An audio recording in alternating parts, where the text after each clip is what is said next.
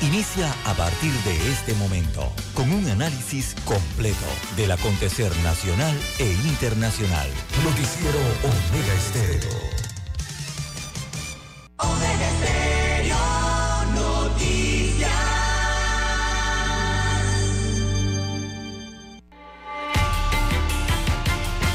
A continuación, los titulares, con los hechos que son noticias hoy.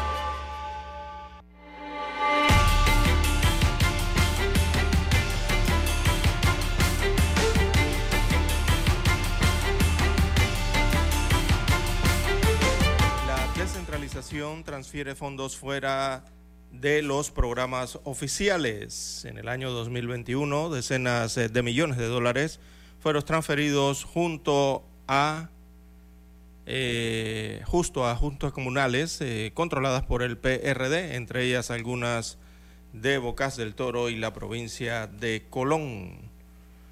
También para hoy, amigos oyentes, tenemos que sin sustento financiero. Así destacan la reforma para la caja del Seguro Social. Ninguna de las recomendaciones eh, de la Junta Directiva entregará al presidente del país para frenar la crisis eh, del sistema de pensiones. Eh, tiene un sustento financiero que mida su impacto, el aporte que tendrá en los ingresos del programa de IBM y desde cuándo se aplicará. Nada de esto lo incluye. También para hoy, amigos oyentes, nueva Facultad de Medicina tendrá un costo de 84 millones de dólares. También más pacientes hospitalizados en sala y unidad de cuidados intensivos por el COVID-19. También el Ministerio de Salud eh, informó que se han registrado siete nuevos casos de viruela del mono en el país, ya son más de 30. También tenemos para hoy el alcalde del distrito capital, José Luis Fábrega, anuncia contratación directa por 7, perdón, por 5.7 millones de dólares, más de 5 millones de dólares en contratación directa a dos empresas para organizar el desfile de Navidad y el alumbrado navideño. Esto a menos de dos semanas de llegada hacia el mes de diciembre. La lluvia de crítica y la polémica se ha generado porque el alcalde tuvo el tiempo suficiente para poder organizar una licitación pública y no lo hizo así. También tenemos eh, para hoy, amigos oyentes, en Cambio Democrático hay una pugna eh, política y tres eh, recursos contra las elecciones internas en este colectivo político. También, amigos oyentes, tenemos para hoy que llaman a, juicio a el exsecretario privado del expresidente Ricardo Martinelli Berrocal. Su nombre es Adolfo Obarrio, conocido como Chichi de Obarrio. También ayer, bueno, muchos hablan de que se burla de la ley. Eh, tiene un caso familiar también en uno de los juzgados. Bueno, va a ser enjuiciado por enriquecimiento injustificado. También eh, sargento fallecido en combate eh, contra el narcotráfico. Así que eh, recibió impactos en el pecho en momentos en que realizaba allanamiento en una residencia ubicada en calle Octava. Su verdugo tiene 19 años de edad, es oriundo de la provincia de Colón. Hoy será llevado a audiencia. El otro agente baleado se está recuperando en un hospital de la localidad. También, amigos oyentes, para el día de hoy tenemos que municipios tendrán más fondos de descentralización para la administración. Y bueno, en los deportes, Qatar de primera fase y también los aterrizajes. Sí, las elecciones han comenzado a arribar, ¿verdad? Ya a Qatar. Algunos han tenido dificultades en la fase de grupos del Mundial eh, siguiente. Así que la fiesta del Mundial de Fútbol empieza el domingo y los participantes comenzaron a llegar a este país eh, del Golfo Pérsico. Bien, amigos oyentes, estas y otras informaciones durante las dos horas eh, del noticiero Omega Estéreo. Estos fueron nuestros titulares de hoy. En breve regresamos.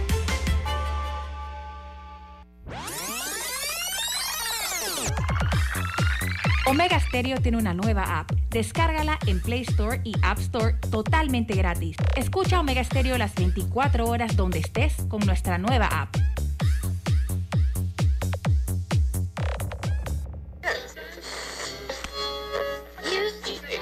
Cuando nadie creía en el FM estéreo.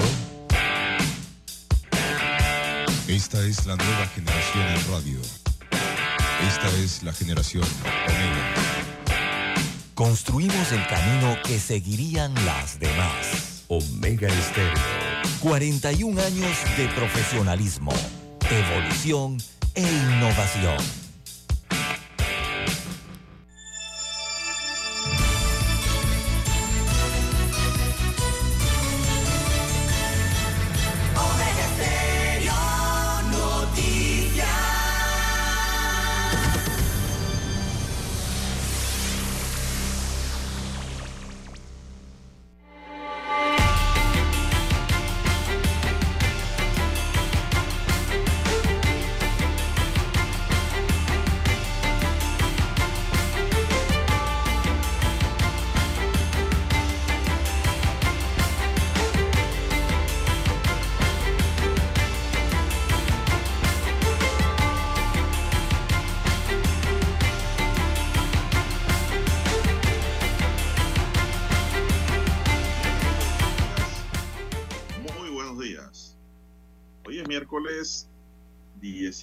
De noviembre del año 2022. Miércolito, ¿verdad? El ombligo de la semana, como le llaman por ahí los narradores. En el tablero digitalizado de controles está, está don Daniel Arauz Pinto. En la mesa informativa le saludamos. César Lara. Y Juan de Dios Hernández Sanjur para presentarles las noticias, los comentarios y los análisis de lo que pasa en Panamá y el mundo en dos horas de información iniciando esta jornada como todos los días, con mucha fe y devoción, ante todo agradeciendo a Dios por esa oportunidad que nos da de poder compartir una mañana más. Pedimos para todos salud divino tesoro, no tiene precio la salud, seguridad y protección de tantos peligros que nos acechan, sabiduría, y mucha fe en Dios. Mi línea directa de comunicación es el WhatsApp doble seis catorce catorce cuarenta y cinco. Ahí me pueden escribir. Es mi línea directa de comunicación con los amigos oyentes, una línea abierta, pública. Mi línea personal para comunicarme con los oyentes. Don César Lara está en cuenta de redes sociales. ¿Cuál es esa cuenta, don César? Bien, estamos en las redes sociales, en arroba César Lara R, arroba César Lara R es mi cuenta en la red social Twitter. Allí puede enviar sus mensajes, sus comentarios, denuncias, fotodenuncias, el reporte del tráfico temprano por la mañana. Recuerde arroba César Lara R para esos incidentes o ya los accidentes sobre la vía, las denuncias, fotodenuncias, bueno, todo lo que usted se encuentre en la carretera lo puede enviar allí, información que le sirve al resto de los conductores. Buenos días a don Daniel allá en la técnica, también a usted, don Juan de Dios, la unidad remoto, a todos los amigos oyentes en las provincias comarcas, el área marítima de Panamá, los que están en omegaestereo.com, los que ya nos sintonizan en televisión a través del canal 856 de Tigo, televisión pagada por cable a nivel nacional, y los que eh, nos están escuchando a través de la aplicación de Omega Estéreo. Bien, entonces vamos a entrar en materia informativa de una vez, y es que la Caja de Seguro Social refuerza vigilancia epidemiológica ante el incremento de contagios de la COVID-19. Muchos piensan que ya no hay COVID, que no hay problema. Oiga, el problema está allí. La semana que pasó murieron seis.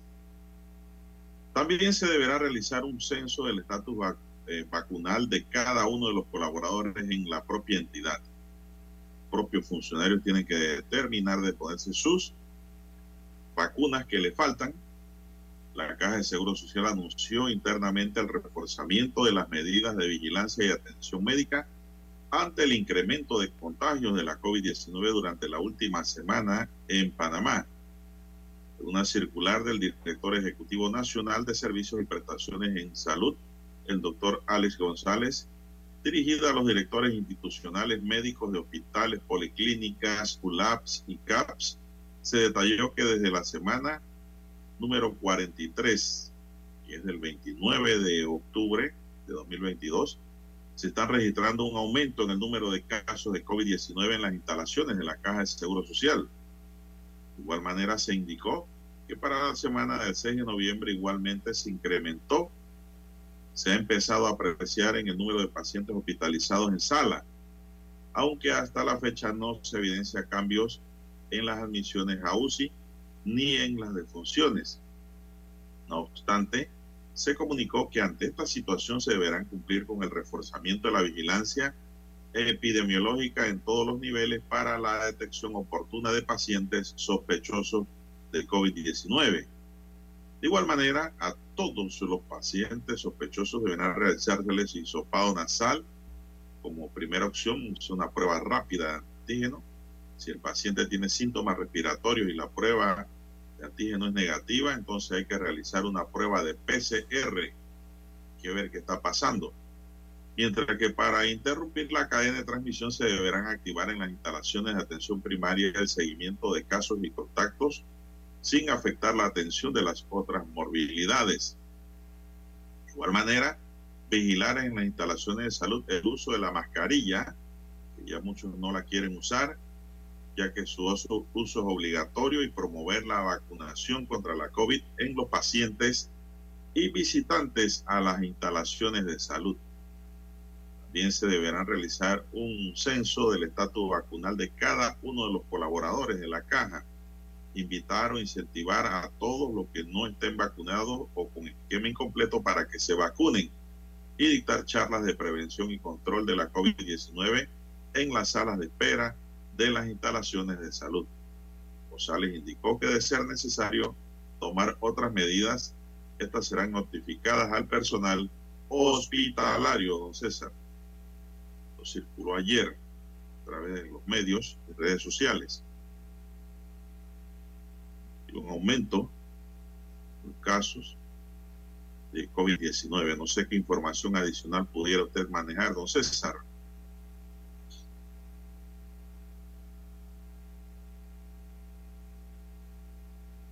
¿Qué le pasó a César? Don Dani. Ha quedado petrificado. Bueno, seguimos nosotros con más noticias. El defensor del pueblo, Eduardo Leblanc González, se reunió con miembros de la Comisión Interamericana de Derechos Humanos, liderados por la comisionada Roberta Clark, quienes cumplen una visita protocolar en Panamá. En el encuentro, Leblanc González se refirió a la situación de los derechos humanos en Panamá, de los niños y niñas y adolescentes, los privados de libertad la discriminación en las escuelas, los afrodescendientes, el efecto adverso de la migración al medio ambiente, entre otros temas. En nuestra calidad de presidente del Consejo Centroamericano de Procuradores y Procuradoras de Derechos Humanos, abordamos el tema de la región y lo que está ocurriendo actualmente, además un informe sobre los albergues y la situación de los niños y las niñas adolescentes en vulnerabilidad y la protección integral a través de la ley 285, destacó el defensor del pueblo. Se refirió al tema de migrantes, no solamente de los que llegan por Darién, sino en especial de los que pasan por Honduras, Guatemala y llegan a México, además de la nueva modalidad sobre el retorno de norte a sur de personas provenientes de flujos migratorios, gente que quieren regresar también a sus países y no encuentran eh, cómo hacerlo, pues vienen a Panamá, porque esos países centroamericanos no tienen conexión, por ejemplo, con Venezuela. Y tienen que venir a Panamá y eso pues acrecenta el flujo de migrantes.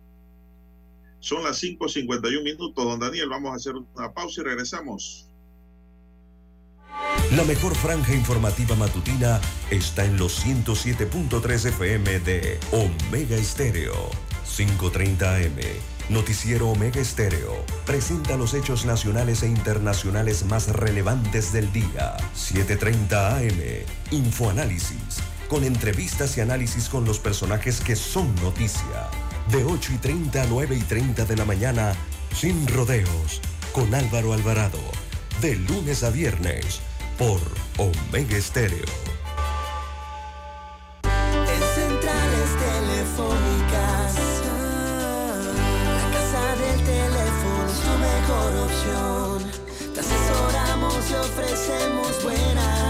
Con años de experiencia, trabajando para ti. La casa del teléfono, ubicados en Via Brasil y vista hermosa. La casa del teléfono, líder de telecomunicaciones. La casa del teléfono, distribuidores de Panasonic. Ven a visitarnos. La casa del teléfono. 229-0465 lsdtcorp.com Distribuidor autorizado Panasonic.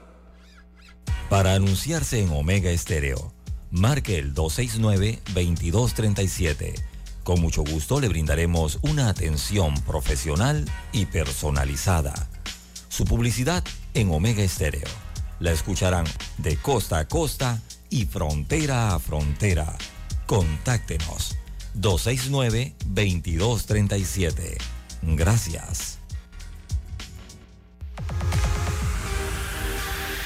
Omega Stereo tiene una nueva app. Descárgala en Play Store y App Store totalmente gratis. Escucha Omega Stereo las 24 horas donde estés con nuestra aplicación totalmente nueva. Noticiero Omega Estéreo.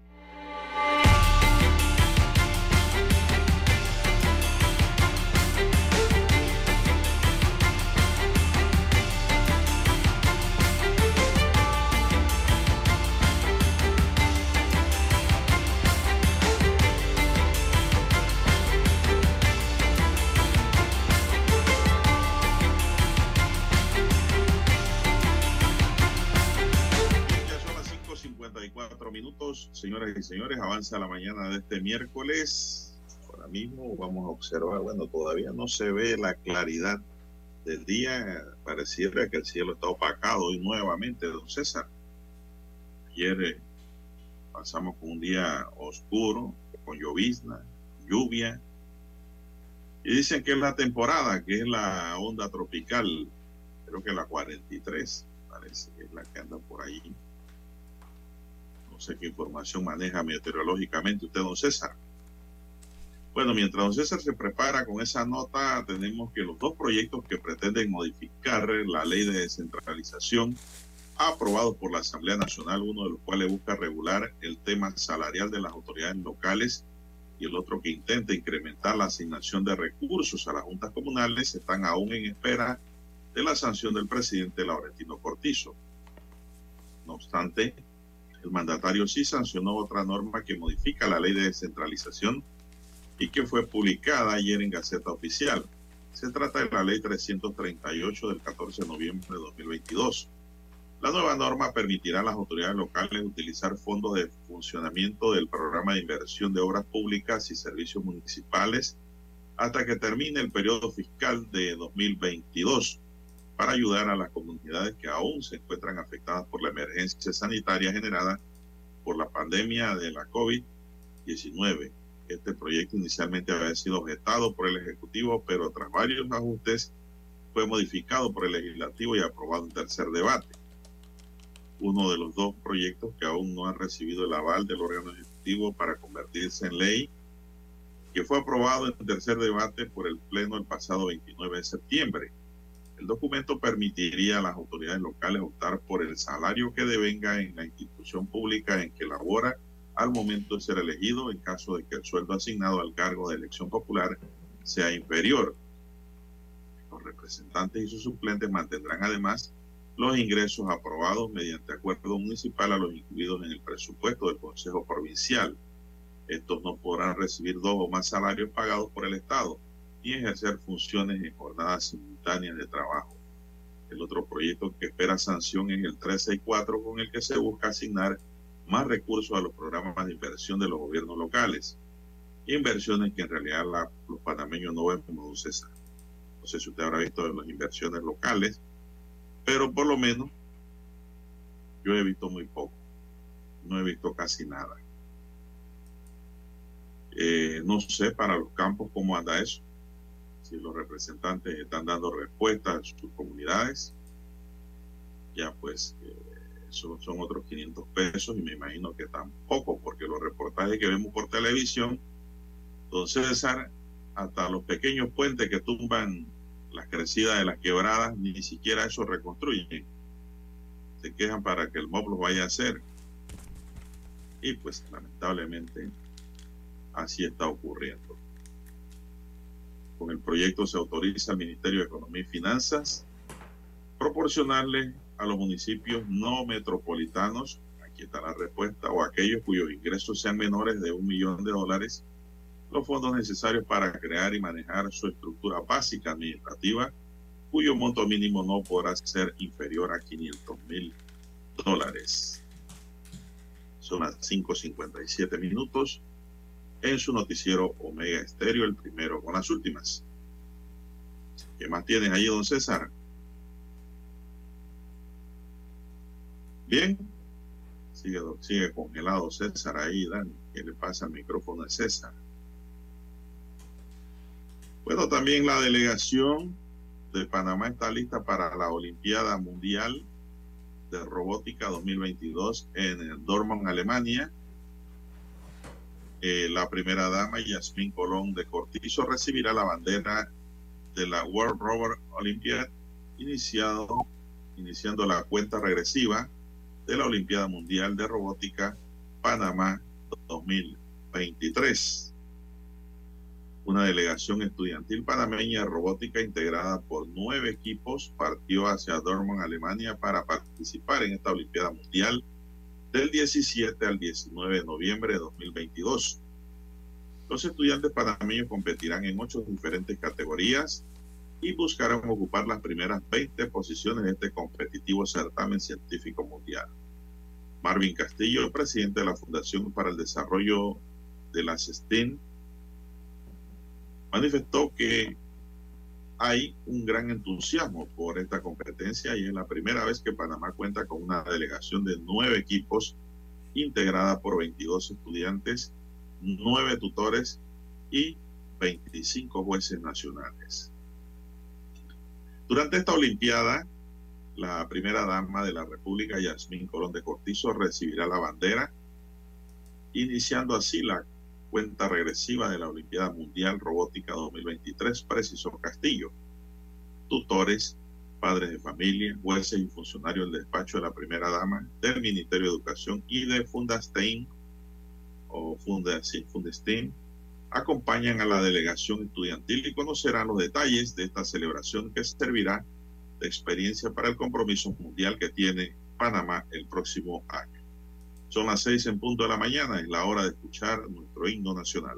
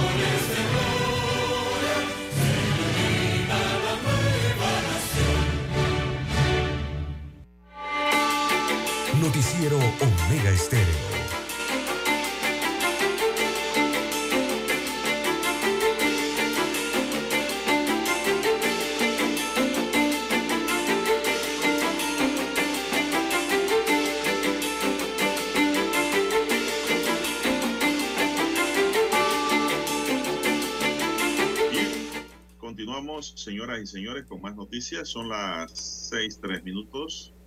Bueno, matan a padre e hija de cinco años a tiros en Palmitas de Tocumen. Esto circuló anoche en redes sociales, hoy aparece en los periódicos y vamos a hacer aquí los respectivos comentarios sobre la temática. Ariel Alexander Cortés y su hija de cinco años fueron asesinados a tiros en el sector de Las Palmitas, en Tocumen. Este doble homicidio se registró a eso las 8 y 30 de la noche cuando dos sujetos armados entraron a la casa y dispararon contra el padre de la menor ocasionándole una herida mortal. El hombre falleció en el lugar producto de las detonaciones de los sicarios. Se conoció que una de las balas impactó también a la menor de 5 años de nombre Carelia en la cabeza, por lo que fue trasladada al hospital de la 24 de diciembre. Sin embargo, no logró sobrevivir y llegó sin signos vitales. Unidades de la Policía Nacional fueron los primeros en llegar al sitio y colocaron una cinta amarilla alrededor de la escena para resguardar los indicios y las pruebas que pudiesen encontrarse allí, las evidencias que sirven a los peritos del Ministerio Público en la investigación. Las autoridades investigan versiones que indican que este sujeto había recibido amenazas de muerte y que tenía antecedentes por decomiso de sustancias ilícitas. Sospechoso de haber herido a una persona en el 2018 y fue blanco de allanamientos en busca de armas también. Pues ahora lo buscaron y le quitaron la vida. Estable el hecho y más cuando se trata de la pérdida de la vida de una niña, don César. Así es, buenos días, don Juan de Dios. Las seis, cinco minutos, seis, cinco minutos eh, de la mañana en todo el territorio nacional. Bien, don Juan de Dios, eh, bueno, en más informaciones eh, para la mañana de hoy, confirman siete nuevos casos de hombres contagiados con viruela del mono, conocida en inglés monkeypox o la viruela símica. Así que ahora el número que contabiliza la República de Panamá es de 34. A 34 se elevaron eh, el día de ayer los casos acumulados de viruela símica o viruela del mono en el país, luego que el Ministerio de Salud, a través del Departamento de Epidemiología, informara que confirmaron siete nuevos contagios en las últimas 24 horas. Los nuevos casos corresponden a hombres cuyas edades oscilan entre los 31 y 53 años de edad de los cuales eh, tres proceden de la región metropolitana de salud, dos de Panamá Oeste, uno de Panamá Norte y el último proviene de la región de San Miguelito, o sea, todos son el área básicamente metropolitana, aunque aquí se habla de la provincia de Panamá Oeste, pero es región eh, básicamente metropolitana. Eh, los contagios fueron evaluados eh, clínicamente, se les tomó muestras para su análisis en el Hospital Santa Fe, también en el Hospital Doctor Arnulfo Arias Madrid, en el Hospital Santo Tomás, el Hospital Nicolás Azolano, la Policlínica Santiago Barraza, que queda en la provincia de Panamá Oeste, también la Policlínica Manuel Ferrer Valdés, esta queda en San Miguelito, y el Centro de Salud de Nuevo Veranillo, las cuales fueron enviadas estas pruebas al Instituto Gorgas, en donde fueron procesadas dando positivo para la viruela eh, símica. Así que la entidad de salud detalló que del total de los casos, 17 se encuentran activos en cumplimiento de aislamiento. Otros tres han requerido hospitalización debido a su condición clínica y factores de riesgo, mientras que los otros 14 casos cumplen un aislamiento domiciliario. Actualmente los equipos regionales de salud se encuentran efectuando investigaciones de campo para determinar y ubicar a las personas con las cuales los contagiados han tenido contacto estrecho y así ofrecerles la vacuna contra la viruela símica con el objetivo de cortar la cadena de transmisión del virus y propagación de la enfermedad. Recordemos que desde el pasado 24 de mayo Panamá mantiene una alerta sanitaria en todo el país y redobló la vigilancia epidemiológica en todas las regiones de salud y todos los puntos de entrada al territorio nacional. La viruela símica se contagia de persona a persona por lesiones cutáneas a través de los fluidos respiratorios y corporales y también al entrar en contacto con la ropa infectada o de alguna superficie que haya tenido contacto con las lesiones. Así que el pasado sábado 12 de noviembre, el MINSA reportó cinco nuevos contagios con este virus, lo que elevó a 26 la cifra acumulada de casos de viruela del mono en Panamá, ya que el 9 de noviembre se habían confirmado 21. Pero con estos siete nuevos casos reportados el día de ayer, entonces la cifra sube a 34 casos registrados en nuestro país de la viruela del mono. Eh, aún así, don Juan de Dios, eh, los casos que presenta la República de Panamá eh, son bastante bajos todavía, ¿no? respecto a esta enfermedad. aquí, bueno, vamos a darles los, las cifras que maneja la Organización Panamericana de la Salud. La Organización Panamericana de la Salud es la que atiende a toda América en, caso, en los temas de salud. Así que, según la OPS, al menos 53.247 casos y 30 muertes por viruela del mono están confirmadas en laboratorios en el brote actual de la enfermedad en el continente americano. Esta cifra de 53 mil es para todo el continente, es lo que acumula el continente. De ellas, 33.391 de las infecciones y 15 muertes se han registrado en la región de Norteamérica, o sea, México, Estados Unidos, Canadá. Allá van 15 muertes y 33 mil eh, casos. En la región es, viene siendo hasta ahora en el mapa la región eh, más afectada por este padecimiento. También hay 19.358 casos y 14 muertes por viruela del mono en Sudamérica.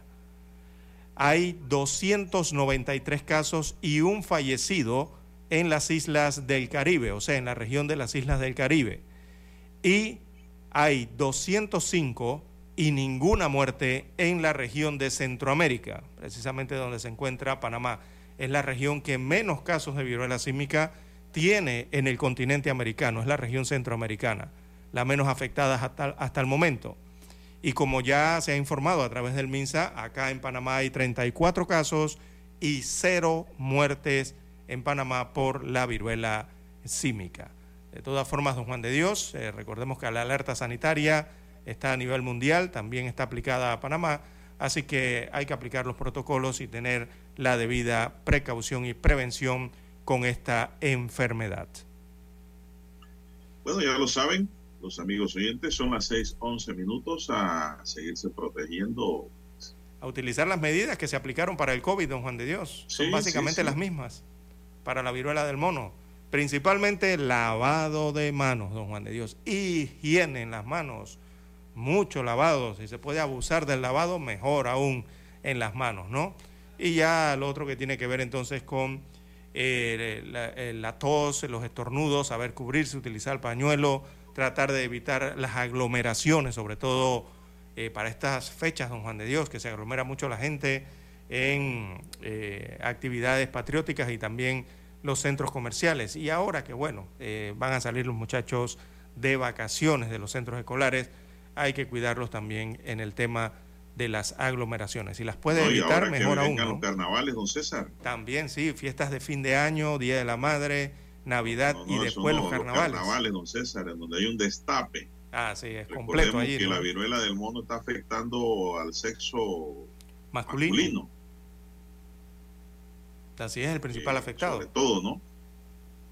Ese es uno de los problemas y en el carnaval siempre hay el destape porque la gente toma mucho licor, se libera, se inhibe y se, desinhibe, perdón, en la palabra y ocurren cosas que no deben ocurrir. Eh, bueno, y ahí está el peligro también, ¿no? Porque está comprobado que la viruela del mono se está produciendo en la relación homosexual de hombre a hombre. De hombre a hombre, de sexo masculino a sexo masculino, exacto. Así es. Eso no descarta que un hombre en una relación homosexual de hombre a hombre le lleve la viruela a una novia, a la esposa, o a su compañera también. A su esposa, exacto, sí. Eso puede ocurrir. Así que, cuidadito. ¿ah? Bien, don César, seguimos. Son las seis, trece minutos. Hay que hacer la pausa. Segundo, Rigoberto. La mejor franja informativa matutina está en los 107.3 FM de Omega Estéreo, 530 AM. Noticiero Omega Estéreo presenta los hechos nacionales e internacionales más relevantes del día. 730 AM. Infoanálisis. Con entrevistas y análisis con los personajes que son noticia. De 8 y 30 a 9 y 30 de la mañana, sin rodeos. Con Álvaro Alvarado. De lunes a viernes por Omega Estéreo.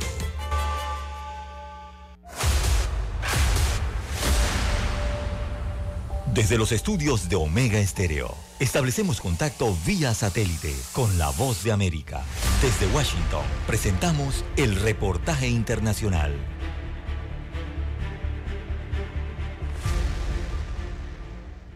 Migrantes originarios de Venezuela se encuentran en diversos puntos de México, lo mismo en las fronteras norte y sur que en la capital del país. Están varados ante las nuevas reglas de ingreso del gobierno de Estados Unidos.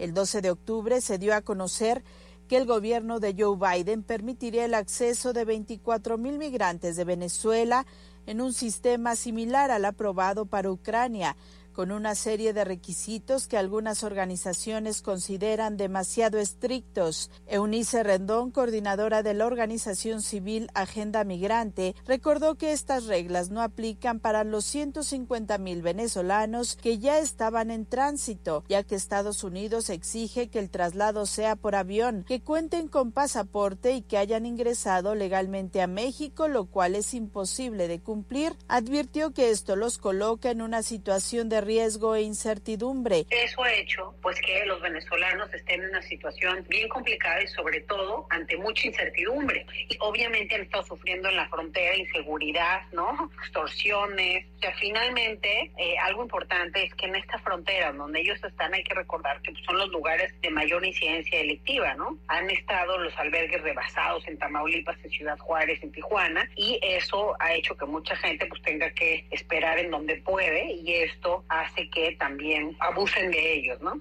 Tan solo en Ciudad Juárez, Chihuahua, el Instituto Nacional de Migración que recibe a los migrantes retornados del Paso, Texas, informó que desde el 12 de octubre autoridades estadounidenses regresaron aproximadamente a 2.100 ciudadanos venezolanos. Muchos de ellos permanecen en un campamento frente al río Bravo, con la esperanza de que Estados Unidos les conceda asilo político. El pasado 5 de noviembre, el gobierno de México estableció un puente aéreo de retorno voluntario a Venezuela, mediante el cual fueron regresadas 140 personas.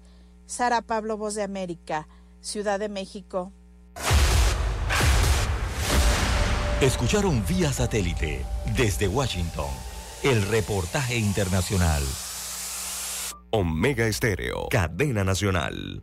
Hay algo que te hará sentir en paz, relajado, dormir tranquilo y es tan simple como mantenerte al día con tus pagos y recargas en línea de celular, metro, metrobús, Panamás, seguros, agua, luz, aseo, boletas, licencia. Entra a www.telered.com.pa diagonal mis pagos hoy y entérate de todos los servicios que puedes pagar por banca en línea desde la comodidad de tu hogar. Ya no tienes por qué inhalar y exhalar en el tráfico. Mantente al día con tus pagos en línea y relájate. Noticiero Omega Estéreo.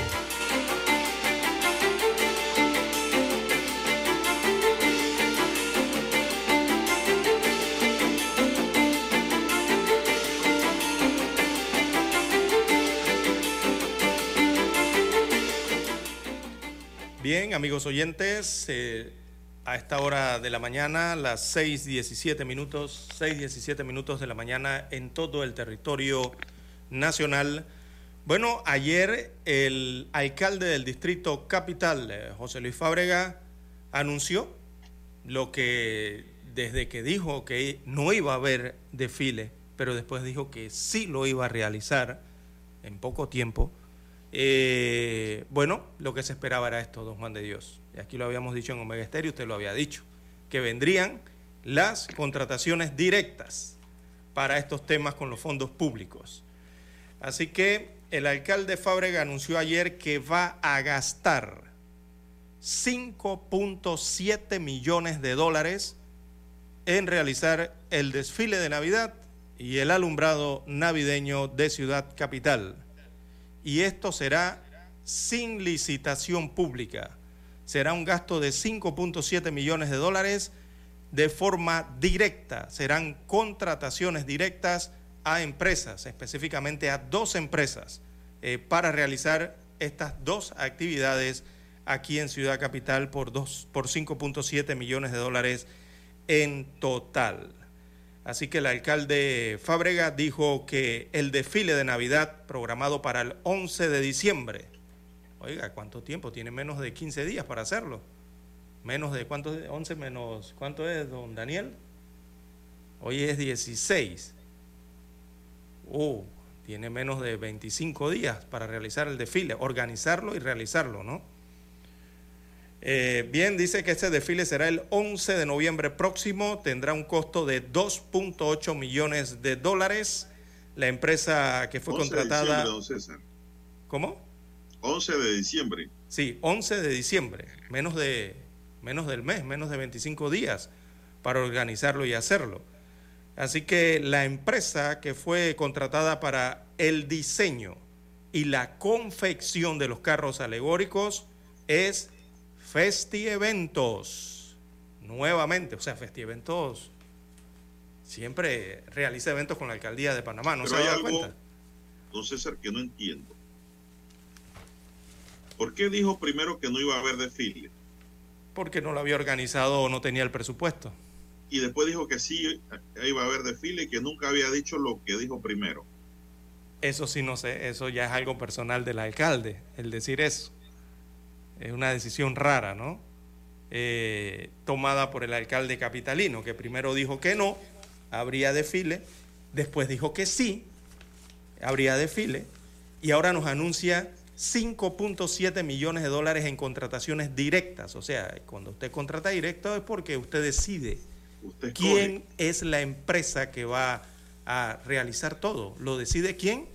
Eso va en contra de la transparencia, don Como no, lejísimo, don Juan de Dios, y es la principal crítica que en las últimas horas le han hecho los ciudadanos de la capital y también los contribuyentes de la capital. El tema de la falta de transparencia. ¿Y por qué? Porque don Juan de Dios ha tenido todo un año, desde que arrancó el presupuesto municipal desde enero, ha tenido todo un año para realizar como debe ser un acto público, o sea, una licitación pública transparente para escoger a, qué empresas o, qué organismos eh, podrían eh, desarrollar esta actividad del desfile. No ha ocurrido así, será una contratación directa y eh, el propio alcalde o la propia alcaldía es la que decide qué empresa es la que va a realizar esto y a ganarse, ¿no? Por supuesto, el presupuesto. Así que será Festieventos la que realizará el desfile. En tanto, el alumbrado de 33 sitios en el distrito de Panamá, eso otro costará 2.9 millones de dólares y ese contrato fue adjudicado a la empresa Contraseñas. Así se llama la empresa contratada de forma directa para poner los foquitos de Navidad, don Juan de Dios, en los árboles y algunas eh, figuras eh, con luces. Así que don César, eh, las luces me parecen que son buenas. Me parece que esa parte... En cada corregimiento. Sí, es interesante, ¿no? Pero lo que veo de improvisado y de apuro y sin transparencia es el desfile, don César. Sí, muy encima, don Juan de Dios. Y es un evento que se agota en cuestión de horas. Sí, en cuestión de horas se van los 5 millones. Sí, no, y, y, la pregunta mayor aquí es, don Juan de Dios, ¿Cómo logra organizar un desfile de ese tamaño en menos de 25 días? Ese es el detalle aquí.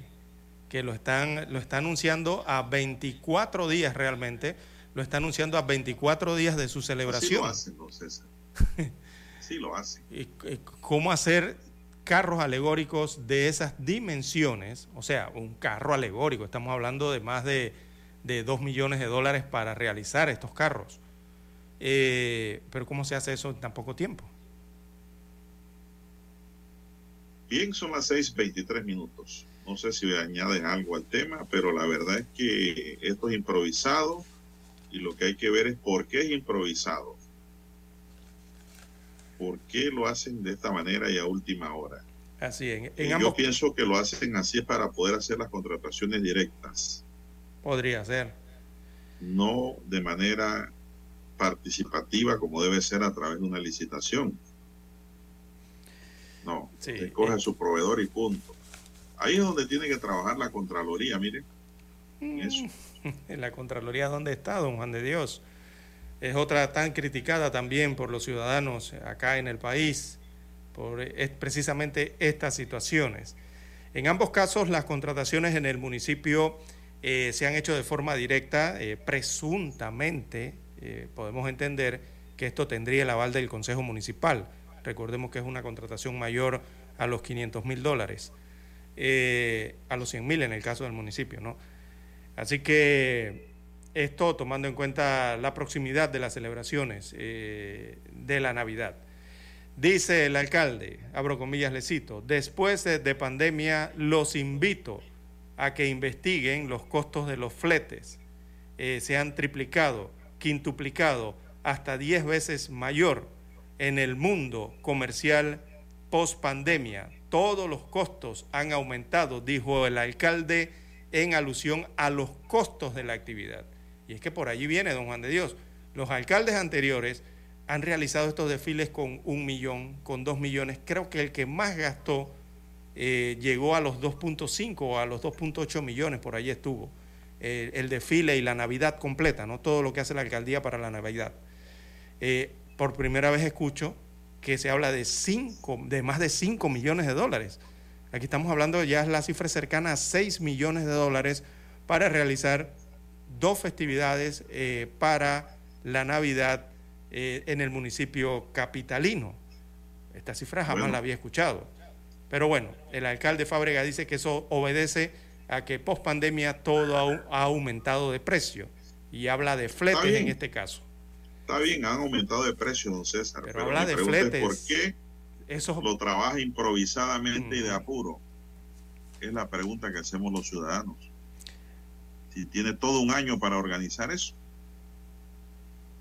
Entonces, son cosas que uno no entiende, ¿no? Eh, sería bueno, César, siempre escuchar la voz de gente que han organizado desfiles anteriores, como el caso de la iniciadora de estos eventos, que fue la señora Mayín Correa, ¿no?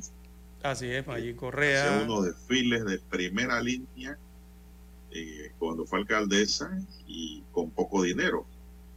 También Navarro. Después le siguió Juan Carlos Navarro, haciendo los mismos eventos a toda máquina y con menos dinero. Y habría que ver entonces si lo hicieron también a improvisos o lo hicieron planificadamente.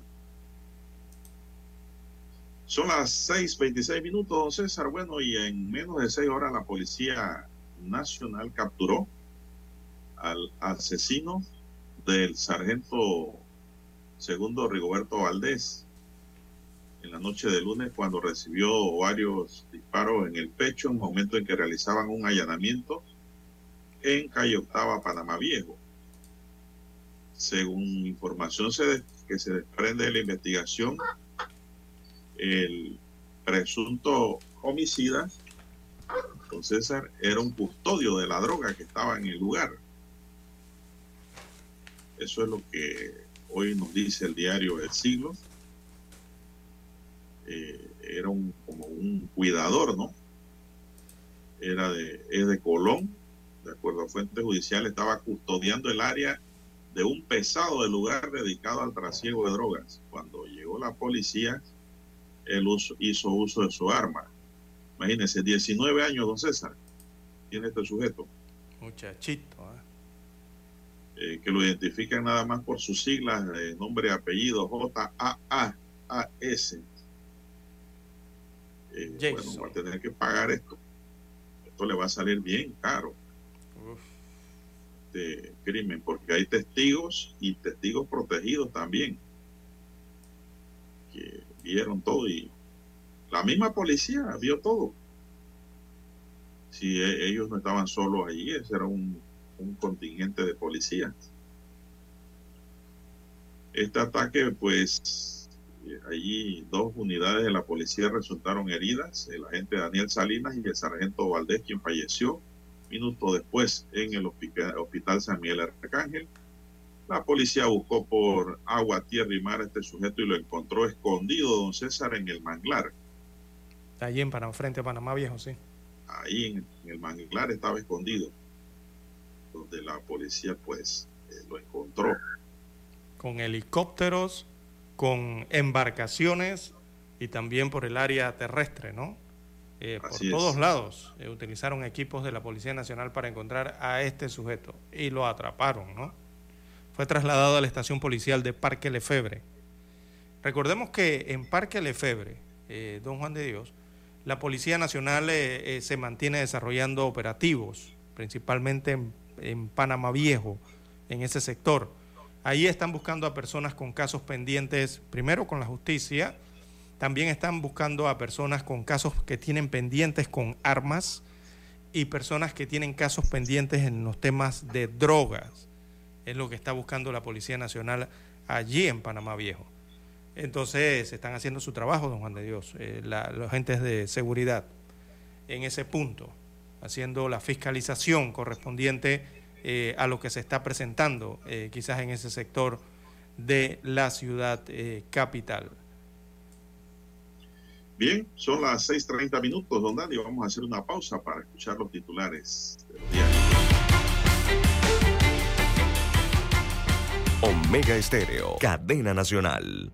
Problemas de tierra, reclamos por accidentes, despidos injustificados, reclamos de herencias, sucesiones, daños y perjuicios. Todo problema legal civil, penal y laboral, consulte al 6614-1445. Licenciado Juan de Dios Hernández le atiende. 6614-1445. Con atención en Panamá, Panamá Este, Panamá Oeste, Colón, Coclé, Santiago, Herrera y Los Santos. Anote y consulte 6614-1445. Para anunciarse en Omega Estéreo, marque el 269-2237. Con mucho gusto le brindaremos una atención profesional y personalizada. Su publicidad en Omega Estéreo. La escucharán de costa a costa y frontera a frontera Contáctenos 269-2237. Gracias.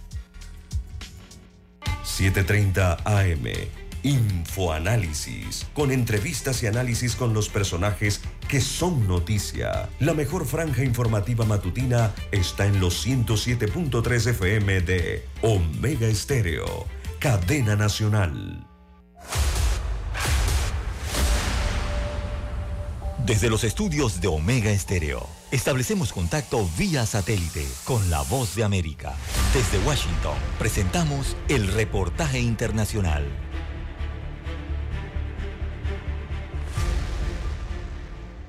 Después de dos meses de caída en picada, la aprobación del presidente de Chile, Gabriel Boric, subió ocho puntos en la última semana, según una encuesta realizada por Caden, una empresa chilena de investigación de mercado y opinión. La aprobación hacia la gestión del mandatario se elevó desde un 25% a un 33%, según los resultados del sondeo. Esto sucede luego de que el mandatario viajó a la región de la Araucanía, donde reconoció actos de carácter terrorista en la zona y tras la presentación del proyecto de la reforma previsional que busca mejorar las pensiones de las jubilaciones en el país. Un repunte de este tipo en la aprobación del presidente no se veía desde fines de septiembre. En recientes declaraciones durante su visita a la Araucanía, el mandatario chileno explicó que su gobierno estableció una comisión de paz y entendimiento a fin de resolver los conflictos en esta región. Estamos acá para encontrar un camino de diálogo y entendimiento que permita una solución, una solución a la deuda que tiene el Estado de Chile con el pueblo mapuche. Lo he dicho desde antes de ser presidente. Los cambios en la aprobación del presidente aún están bajo análisis, pero varios expertos apuntan a que se podría relacionar con el cambio en su forma de gobernar en medio de un país que enfrenta varias crisis. Sin embargo, la oposición ha sido muy crítica con la gestión del mandatario al punto de calificarlo como el peor gobierno de la historia de Chile. La diputada opositora Pamela Gilis declaró recientemente a medios de comunicación. Porque estamos frente a un gobierno peor que el de Piñera. En siete meses, este gobierno ha hecho retroceder la situación concreta de vida de la gente. En tanto, se espera saber qué piensan los chilenos sobre esta nueva comisión de paz para lograr el fin de los conflictos en los pueblos indígenas. Sala de redacción, Voz de América. Escucharon vía satélite desde Washington el reportaje internacional. Noticiero Omega Estéreo. Las noticias impresas en tinta sobre papel. Con ustedes. Escuchando el periódico. Los titulares de las primeras planas de los diarios estándares de circulación en Panamá.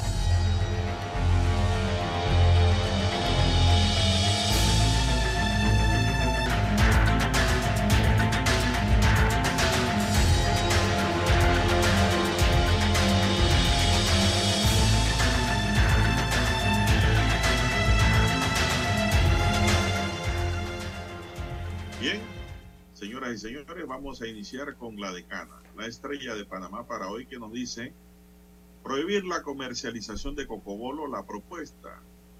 El Ministerio de Ambiente mantiene en papel una propuesta para prohibir la comercialización de cocobolo y busca sustentarla en la conferencia de CITES que se realiza en Panamá para acabar con el tráfico ilegal de esta especie protegida. Nosotros lo habíamos comentado el lunes, don César, que será la salida. Eh, el planeta llegó a los 8 mil millones de personas, la población mundial llegó este martes 15 de noviembre a 8 mil millones y la ONU advierte de los desafíos que implica este incremento, especialmente por la desigualdad. Municipios tendrán más fondos de descentralización para la administración, según ley. En Centroamérica, 50 años de imágenes e historia F inauguró la exposición de fotografías Centroamérica 50 años en 50 imágenes en el Museo de la Libertad para celebrar el 50 aniversario de la agencia de noticias. Son imágenes de la región y la muestra estará hasta el 8 de enero del próximo año. Bien tenemos que Qatar de primera fase y aterrizajes las selecciones que han alzado la copa han tenido dificultad en la fase del grupo del Mundial siguiente. La fiesta empieza este domingo y los participantes comenzaron a llegar. El Estado de Derecho en materia electoral, Samantha Acrish es precandidata a diputada por el circuito 83 y a su juicio el Código Electoral perpetúa la desigualdad en materia electoral lo que afecta el Estado de Derecho para las personas que no pertenecen a un partido político y buscan una candidatura por la libre postulación. También la estrella hoy en titulares de Caballete nos dice, el contaminante camino para llegar a la cumbre sobre cambio climático y el país destaca como mejor destino para cruceros y las áreas para visitar. Amigos y amigas, estos son los titulares de primera plana del diario La Estrella de Panamá para hoy. Pasamos de inmediato a los titulares del diario La Prensa. Bien, el diario La Prensa titula para hoy, vamos rapidito aquí. Titula para hoy el diario La Prensa, la descentralización transfiere fondos fuera de los programas eh, oficiales. Es el principal titular que muestra hoy en portada el diario de referencia de Panamá.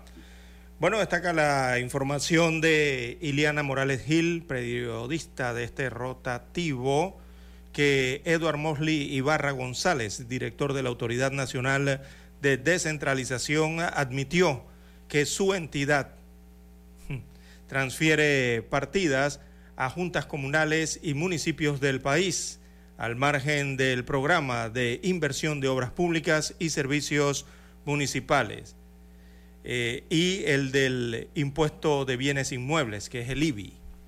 Así que Ibarra González informó al diputado Juan Diego Vázquez que los gobiernos locales emiten a la entidad solicitudes para la asignación de recursos a fin de atender las necesidades más apremiantes y productivas que permitan el desarrollo local de las comunidades vulnerables ubicadas en distintas áreas eh, de nuestro país. Cierro comillas. Bueno, al año 2021 decenas de millones de dólares fueron transferidos a juntas comunales controladas por el PRD, entre ellas algunas de Bocas del Toro y también de la provincia de Colón, destaca hoy el principal eh, titular.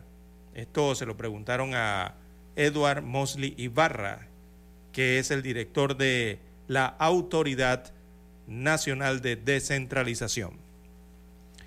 Bien, en otros títulos del diario La Prensa para hoy, sin sustento financiero, reformas para la caja del Seguro Social.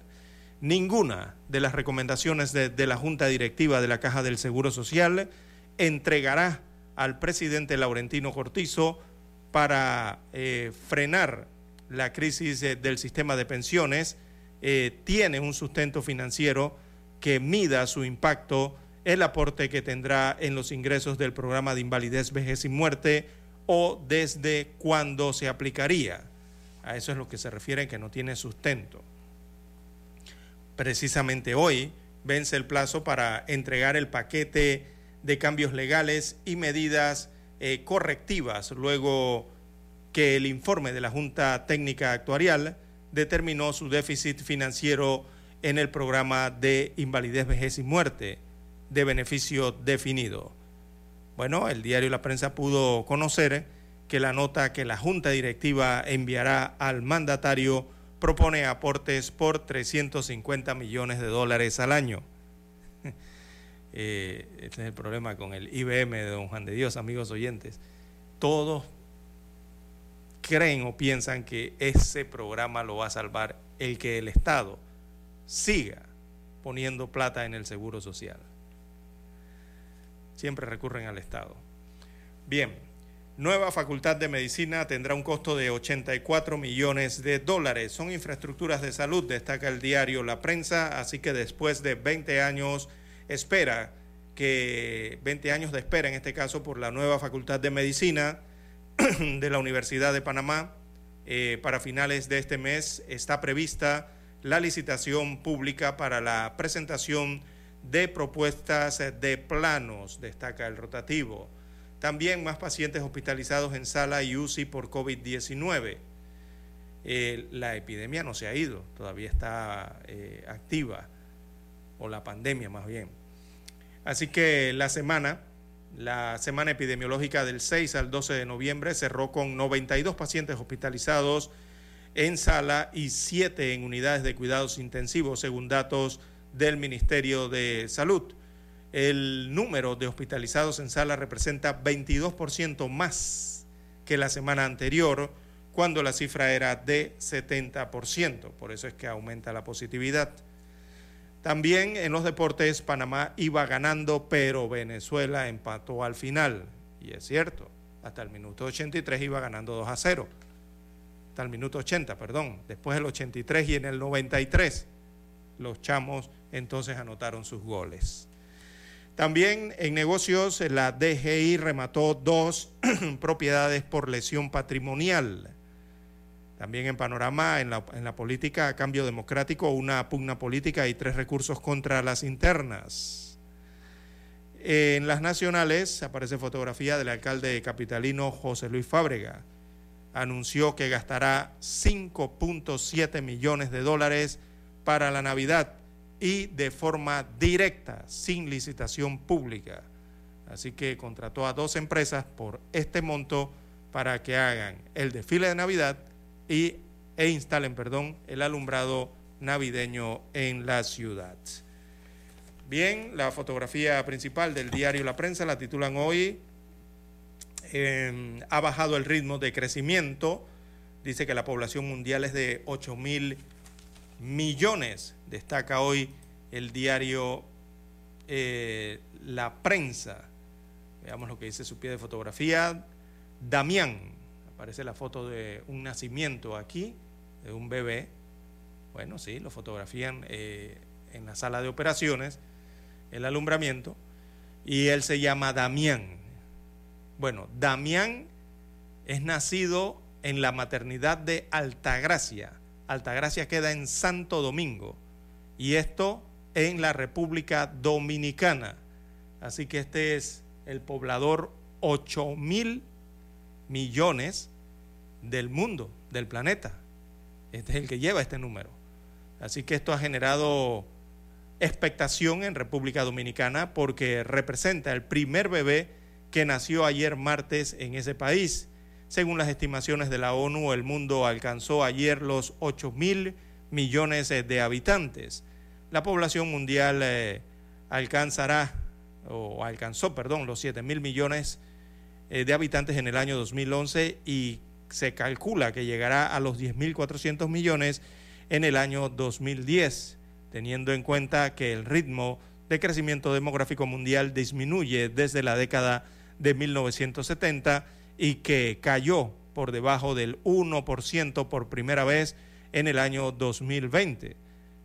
Esto según los datos de la ONU, pero el detalle está en que de los 7 mil a los 8 mil, esos mil millones, bueno, esos mil millones se dieron en menos de 12 años. Pasó de 7 mil a 8 mil millones el mundo en menos de 12 años. Y bueno, don Juan de Dios, eh, las estadísticas indican que el 59% de la población mundial se ubica en Asia. Están en Asia, en el continente asiático. Casi el 60% de la población mundial es asiática. Bien, son los títulos eh, que presenta para hoy el diario La Prensa. Con ellos culminamos la lectura de los titulares de los principales eh, periódicos de circulación nacional. Hasta aquí. Escuchando el periódico. Las noticias de primera plana, impresas en tinta sobre papel.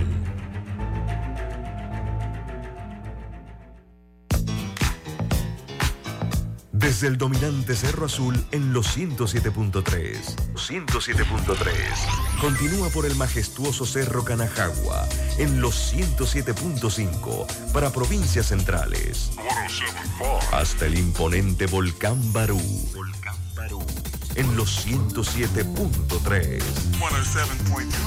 Transmite Omega Estéreo, cadena nacional simultánea. Noticiero Omega Estéreo. Desde los estudios de Omega Estéreo, establecemos contacto vía satélite con la voz de América. Desde Washington, presentamos el reportaje internacional.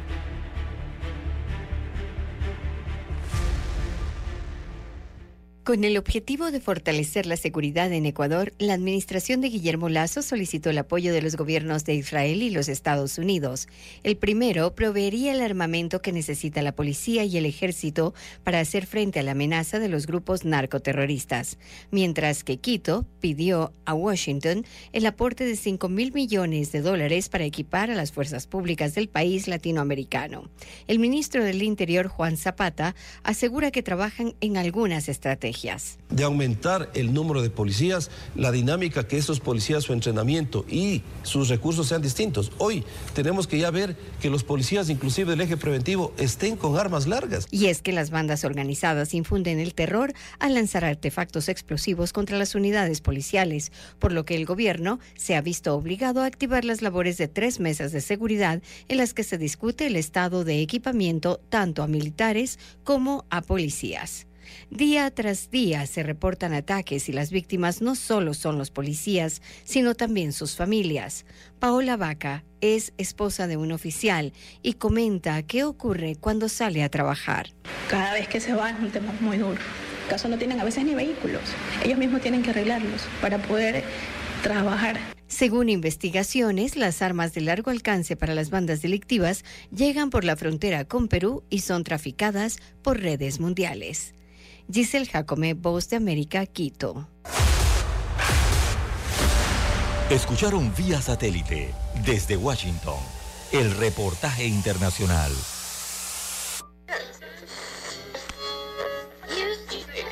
Cuando nadie creía en el FM estéreo, Esta es la nueva generación en radio. Esta es la generación Omega. Construimos el camino que seguirían las demás. Omega Estéreo. 41 años de profesionalismo, evolución e innovación. Hay algo que te hará sentir en paz, relajado, dormir tranquilo. Y es tan simple como mantenerte al día con tus pagos y recargas en línea de celular, metro, metrobús, Panamás, seguros, agua, luz, aseo, boletas, licencia. Entra a www.telered.com.pa diagonal mis pagos hoy y entérate de todos los servicios que puedes pagar por banca en línea desde la comodidad de tu hogar. Ya no tienes por qué inhalar y exhalar en el tráfico. Mantente al día con tus pagos en línea y relájate. Es momento de adentrarnos al mar de la información. Este es el resultado de nuestra navegación por las noticias internacionales más importantes en este momento.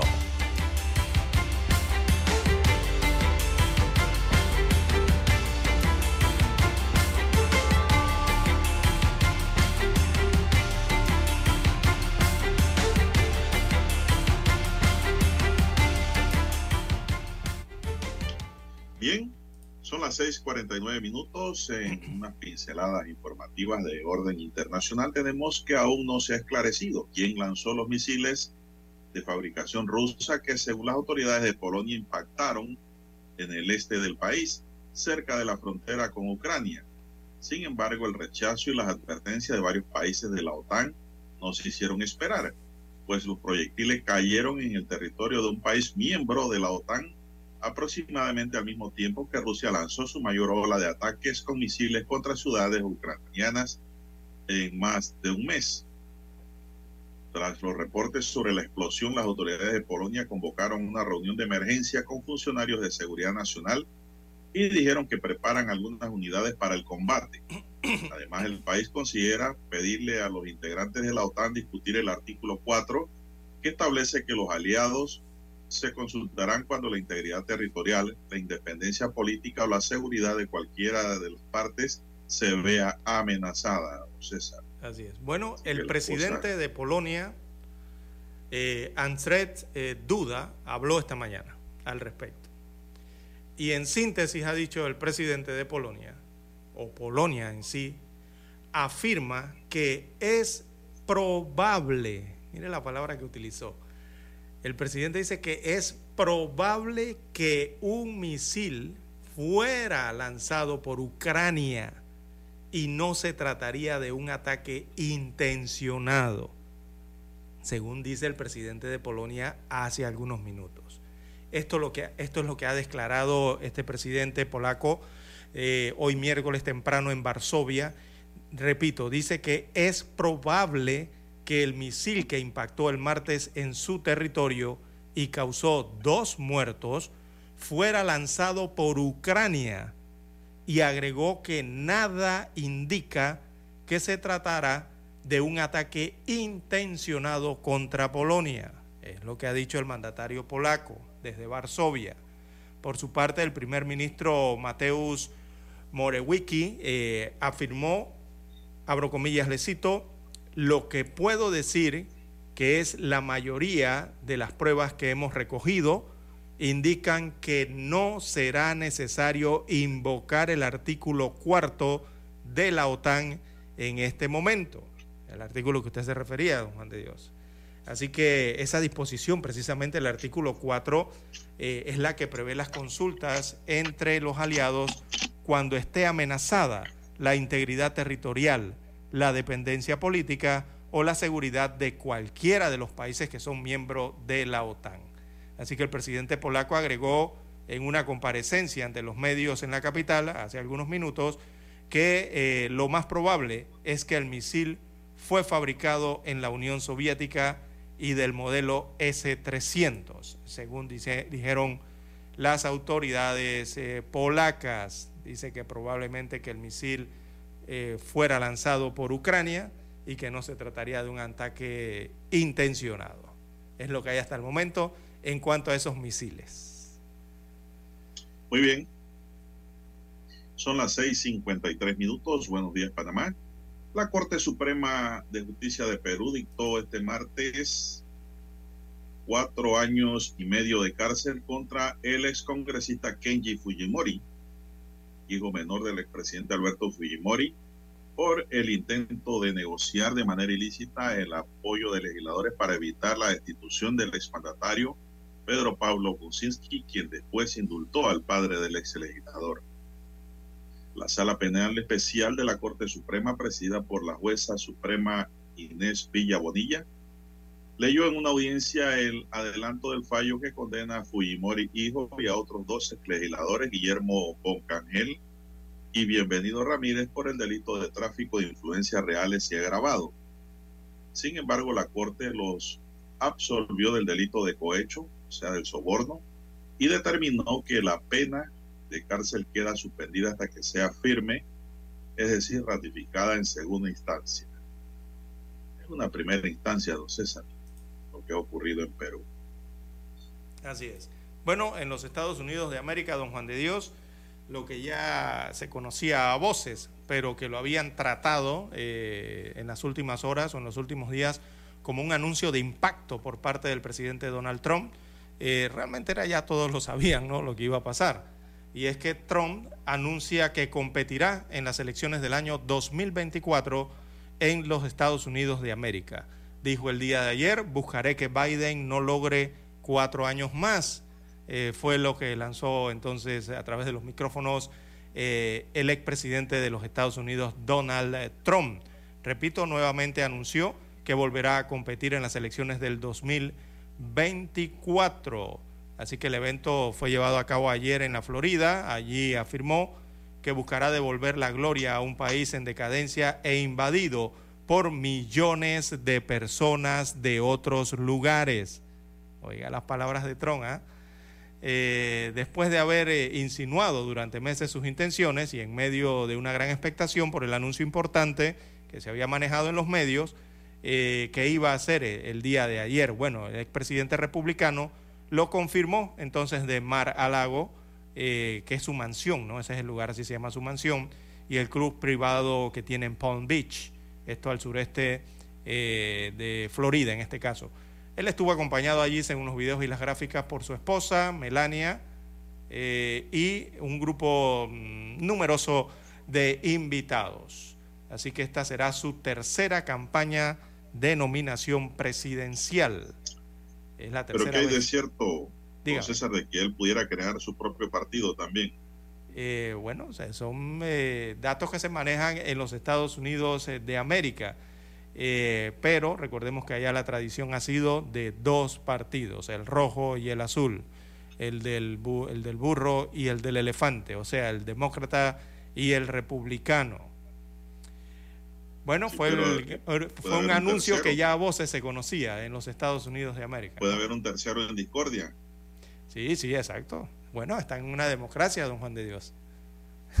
en la democracia se permite aquí en Panamá los debe permitir la participación. Panameñista. Así es, mire cómo se amplió, Martinelli ¿no? constituyó una plataforma y ganó la presidencia. Así que no se descarta que eso pueda ocurrir en Estados Unidos también. Pero digo, es más difícil, como usted bien lo dice, don César. Allá tradicionalmente son dos partidos los grandes. Así es. Bien, el gobierno de Estados Unidos y Cuba se mostraron este martes satisfechos tras la celebración de una ronda de conversaciones sobre migración irregular, así como abiertos a ampliar la paleta de temas en la agenda bilateral formal. Representantes de los ejecutivos de ambos lados del estrecho de la Florida se reunieron en La Habana En el segundo encuentro de este tipo desde la llegada del demócrata Joe Biden a la Casa Blanca para abordar un asunto cada vez más polarizante en Estados Unidos que está experimentando cifras récord de migrantes en su frontera sur. El viceministro cubano de Relaciones Exteriores, Carlos Fernández de Cosio, aseguró en conferencia de prensa que es importante haber retomado el ejercicio de discutir, analizar y evaluar los acuerdos migratorios bilaterales que tienen un papel importante en asegurar que la migración sea regular, ordenada y segura como ambos países quieren. Agregó asimismo que aunque no dependan de la evolución de las conversaciones sobre migración, no deben descartarse que haya diálogo entre otros temas que involucren a los dos países, una necesidad evidente de dos naciones geográficamente cercanas y que pese a sus diferendos tienen muchos temas en común. Su opinión es lógico que en el futuro se produzcan más contactos bilaterales en áreas como en protección de fronteras, seguridad y asuntos exteriores. El Departamento de Estado de los Estados Unidos indicó por su parte en un comunicado que la delegación de Estados Unidos subrayó las áreas de cooperación exitosa en migración, a la vez que identificó cuestiones que han obstaculizado la consecución de los objetivos en estos acuerdos en materia migratoria. Agregó que la participación en estas reuniones subraya el compromiso en lograr conversaciones constructivas con el gobierno de Cuba, allá donde sea apropiada para avanzar los intereses de Estados Unidos. Bien, son las 6:59 minutos, 50 segundos. Amigos y amigas, vamos a hacer un alto aquí, don César, para ir a Washington y regresamos con más noticias nacionales.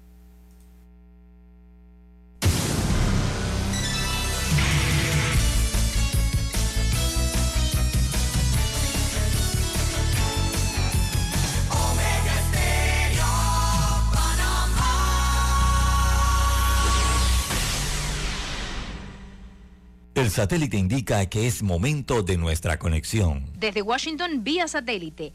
Y para Omega Estéreo de Panamá, buenos días, América. Buenos días, América. Vía satélite. Desde Washington.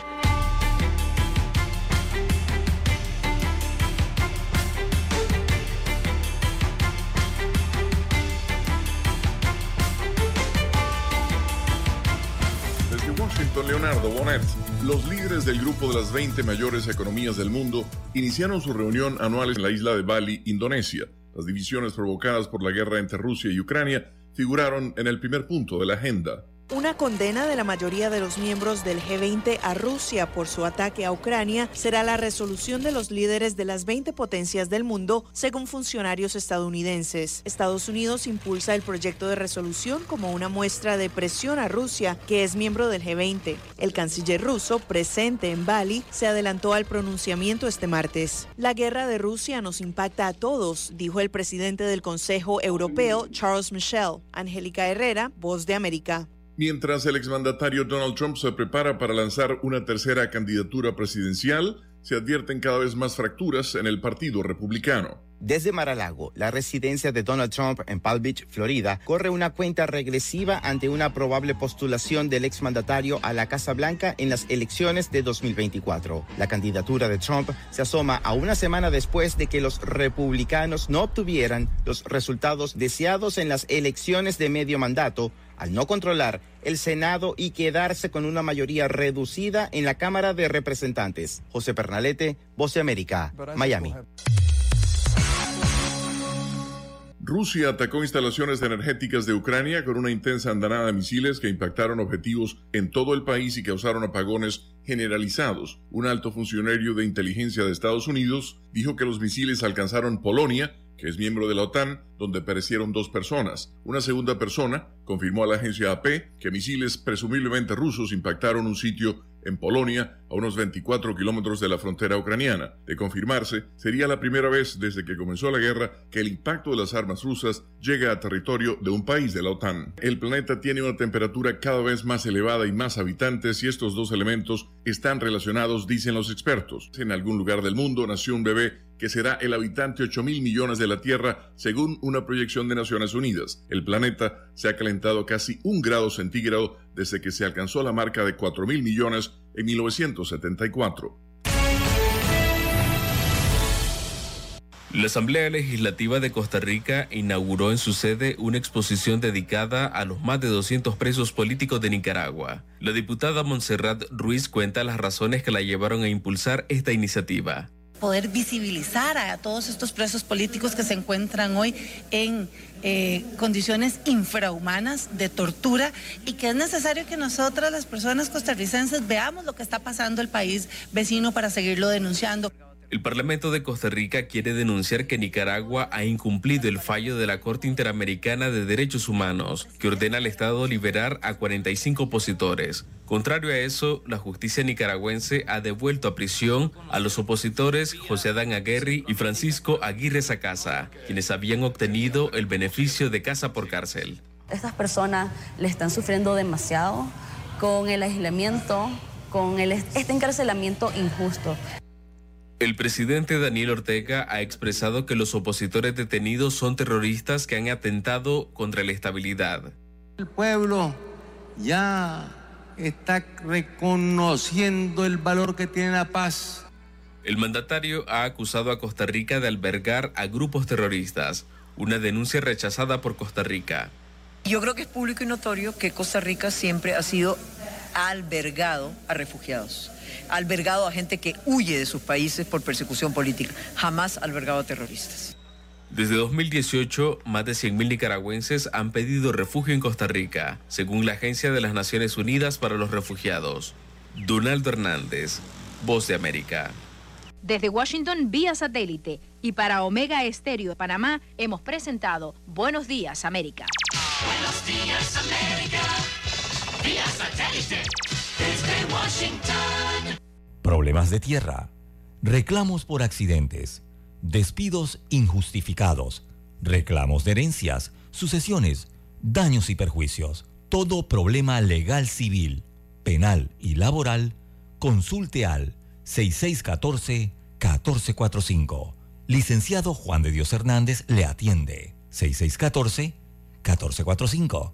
Con atención en Panamá, Panamá Este, Panamá Oeste, Colón, Coclé, Santiago, Herrera y Los Santos. Anote y consulte 6614-1445. Noticiero Omega Estéreo.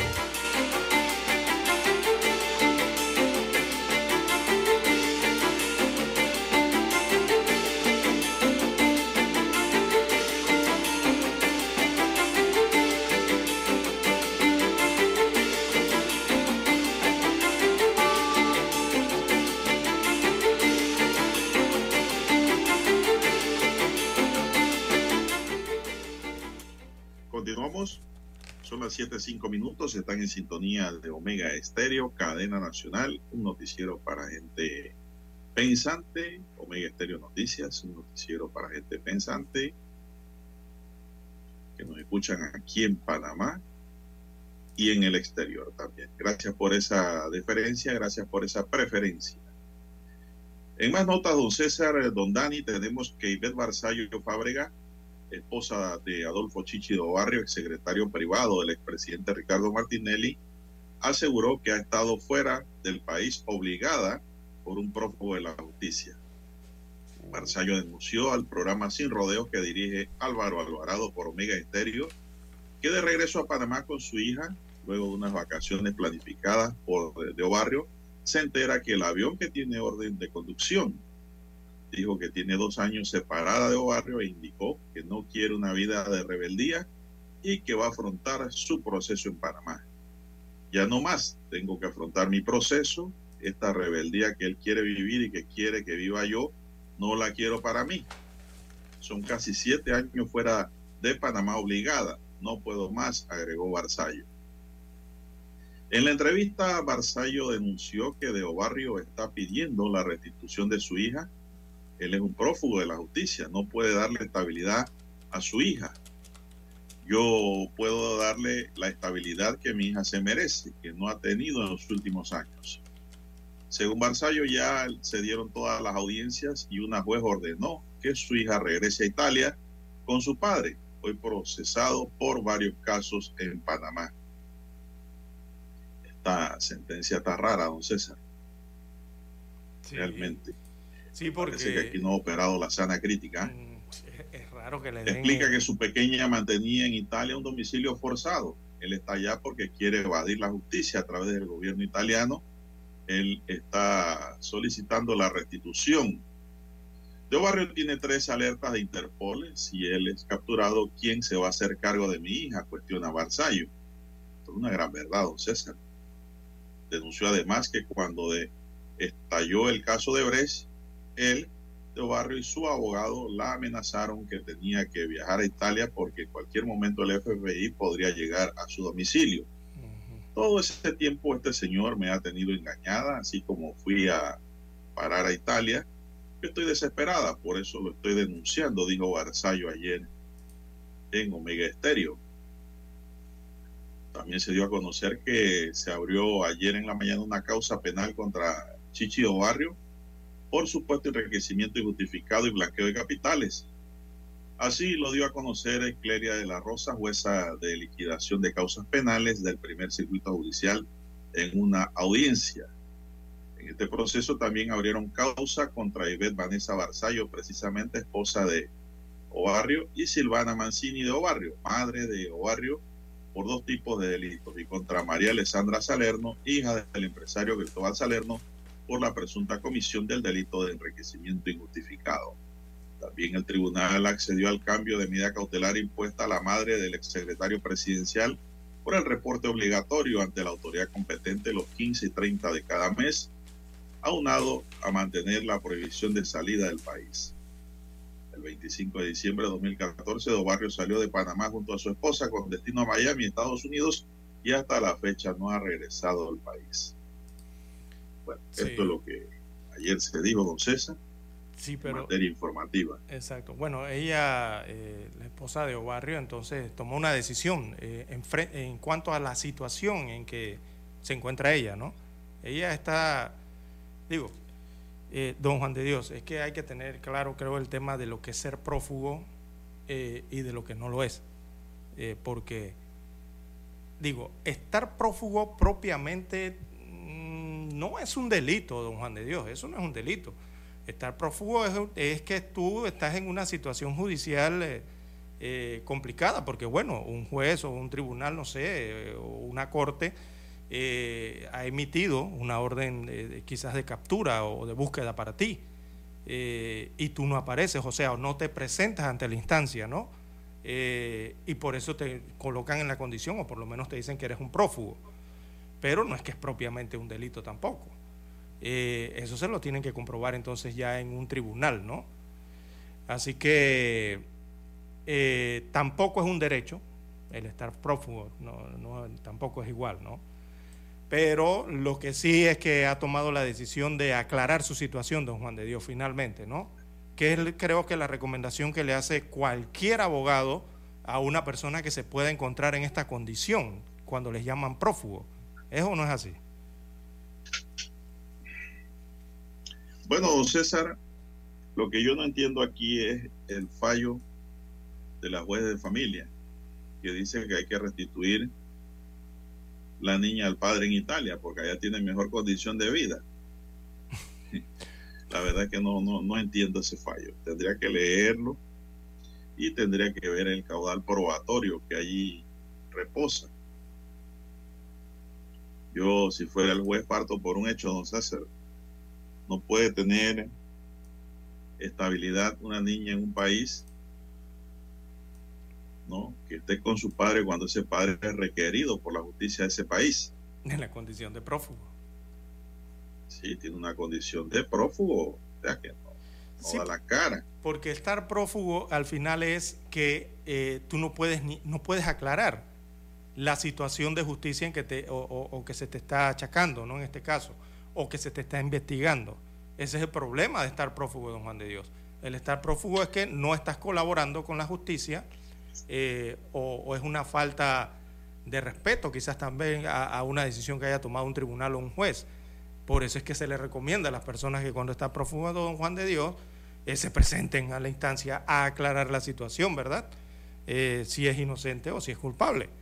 Eh, pero principalmente presentarse para aclarar la situación. Entonces, si tú estás prófugo, ¿cómo te van a entregar la custodia de tu hijo? Si estás en esa condición, porque al final no has aclarado tu condición de justicia todavía. Yo no entiendo la juez cómo le dio esto. Este, le dio este. Por eso le digo. Increíble. Yo no entiendo por qué en, esa situación se puede hablar del el interés superior del menor. Porque no sabemos la condición en que quedará el padre, en este caso. Eh, es lo que ante no entiendo, ¿no? Yo, por lo que veo, pareciera ser que se refiere a las condiciones materiales.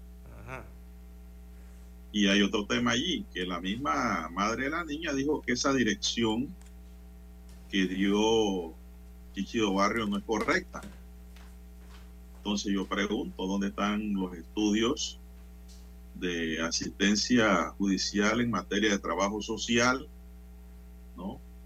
En materia de psicología, en materia de visita residencial, que debe tener ese expediente para llegar, a arribar a una decisión de esa naturaleza. Mi pregunta es, ¿se hizo o no se hizo? Yo no sé si se logró hacer o no se logró hacer por ese lado, ¿no? Porque la juez tiene que proteger el interés superior de la menor. Si hay un informe de trabajo social con asistencia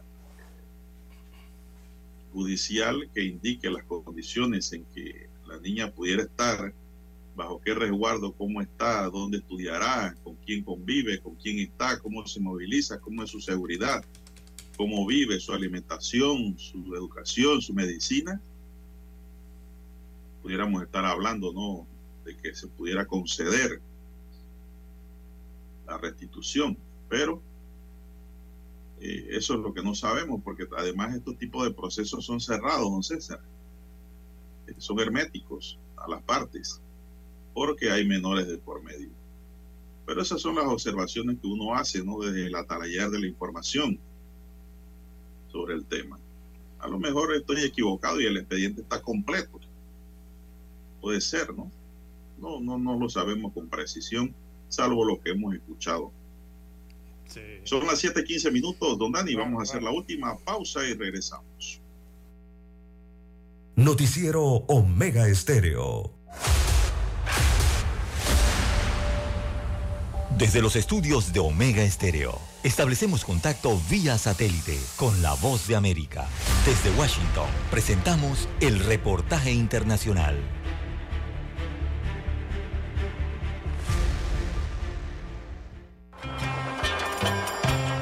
Sol hipnotizante terminan los días en el desierto de Qatar. Uno de los pocos lugares en el mundo donde el mar se encuentra con el corazón de las dunas donde se marca la frontera con Arabia Saudita. Localizado en la península arábica, su capital Doha, resalta con una arquitectura futurista, rascacielos imponentes y ultramodernos. Qatar tiene mucho que ofrecer, así que si piensas en hace 30 años y puedes encontrar fotos en línea, todo era un desierto. Solo había un hotel, se llama el Hotel Sheraton en la bahía de West Bay. Ahora eso está lleno de rascacielos. El doctor Alexis Antoniades llegó a Qatar en 2008. Es profesor de Economía Internacional de la Universidad de Georgetown en Doha y es parte de los más de 2.800.000 personas que habitan este país donde solo 330 mil habitantes o el 15% de la población son ciudadanos cataríes. La gente aquí trabajó muy duro en el Museo de Perlas, uno de los trabajos arriesgados y mortales para sobrevivir porque esta zona era un desierto.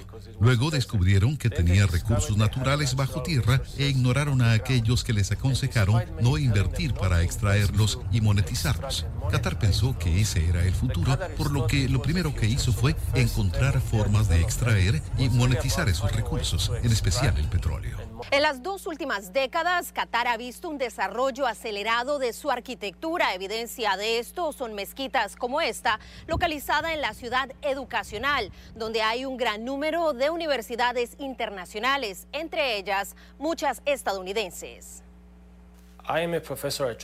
Soy profesor de la Universidad de Georgetown. Georgetown está aquí y Georgetown es una universidad de los jesuitas. Cuando un país como Qatar en el Medio Oriente se abre y dice que realmente quiere educación, entonces para nosotros el capital humano es lo más importante. El periodista Gustavo Franceschini, quien vive temporalmente en Qatar, reconoce el impulso para el desarrollo que genera este evento deportivo pero resalta un posible objetivo mayor.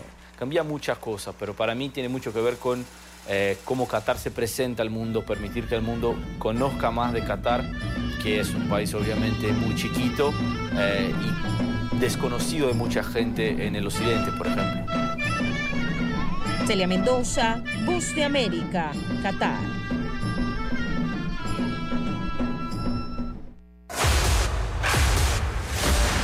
Escucharon vía satélite desde Washington el reportaje internacional. Noticiero Omega Estéreo.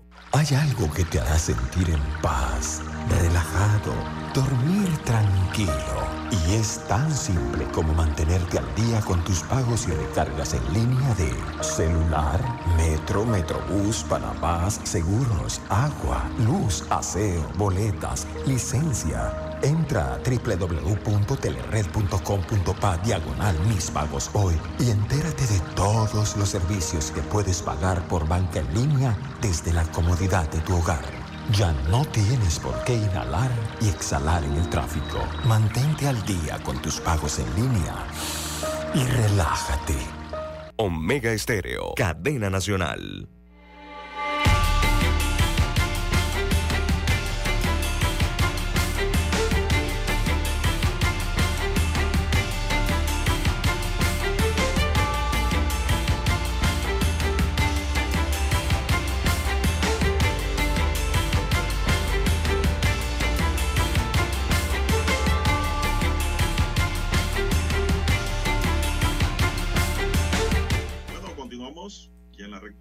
Son las 7:19 minutos.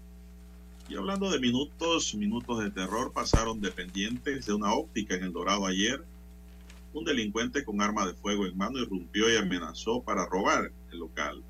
El atraco no salió como los pillos esperaban, ya que ciudadanos que transitaban los alrededores de inmediato alertaron a la policía de lo que estaba pasando. En minutos el lugar quedó copado de linces que lograron darle aprehensión afuera del local a uno de los delincuentes que esperaba a bordo de un auto. El otro ladrón se atrincheró en la óptica y con el arma le apuntaba en la cabeza a uno de los colaboradores del local. Tras unos minutos, los uniformados lograron neutralizarlo. Los colaboradores de dicho lugar, dicho local, a pesar de haber sido privados de su libertad, resultaron ileso, es decir, no hubo heridos, pero la policía, hay que destacar, llegó de manera oportuna. Bueno, el lámpara no se detiene, don César. ¿Y qué, qué, qué, irían a robar en una óptica, don César? Increíble. Lentes. Sí, eh, serán, serán los, los aros, no, eh, serán los aros, eh, quizás haya aros de oro, quizás, no sé, no lo sé yo creo que ahora todo el mundo utiliza aros de lo que le llaman de plásticos, ¿no? Esto de eh, que son plásticos decorativos, básicamente, ¿no? Para, para los para los para los vidrios de los anteojos. Pero habrá, aún así, don César. ¿qué, cuántos aros de oro pueden haber allí o bañados en oro o qué? O al menos que la, la óptica se dedique eh, a la venta de joyas, que no, no creo, porque son una óptica. No, ellos fueron a buscar lo que encontraran en caja, don César. Pero eso es lo que ellos pensaron que era fácil. Y usted sabe que van a pagar, don César, igual que si hubiesen asaltado un banco. Pero es que es increíble. Sí, porque, porque mire, hay ciertos locales que realmente no manejan ni efectivo, don Juan de Dios. Yo creo que las, las ópticas son uno de ellos. Eh, la mayoría de las transacciones en Panamá ya son eh, digitales, eh, don Juan de Dios, se hacen electrónicamente, me refiero, pues. La mayoría. Mire, ayer anoche estaba en el supermercado y estaba en una fila que habían como ocho personas antes de llegar yo a la caja y ninguna pagó en efectivo, don Juan de Dios. Todas pagaron a través de eh, tarjetas o tarjetas de débito o transacciones electrónicas. Nadie sacó efectivo, nadie abrió su cartera para sacar efectivo. Ocho, el noveno era yo y tampoco pagué con efectivo. Eh, entonces no se queda, pero en una joyería. ¿Qué clase de ladrones son? Eh, eh, en una óptica, perdón, ¿qué clase de ladrones son estos? Bueno, el primer embarque de 2.353 unidades de arbolitos proveniente de Canadá salió desde el puerto de Manzanillo, provincia de Colón, inspeccionado por la unidad de cuarentena agropecuaria del Ministerio de Desarrollo Agropecuario.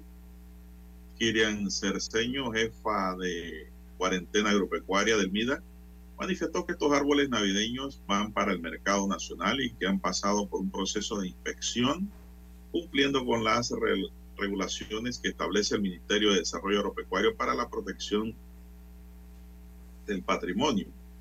Señaló que estos arbolitos están libres de insectos, de malezas y de tierras y han cumplido con los requisitos que son establecidos por la Dirección Nacional de Sanidad Vegetal. Estos árboles navideños son procedentes de Canadá y van directo al mercado nacional.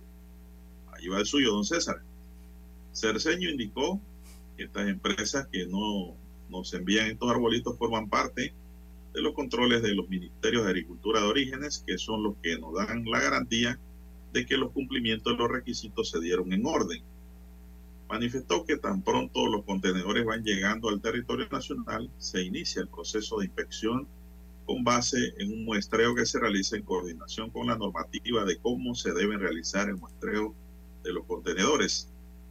El personal de la unidad 40 de cuarentena agropecuaria en Colón realizó esta inspección minuciosa de estos contenedores que han salido en buenas condiciones.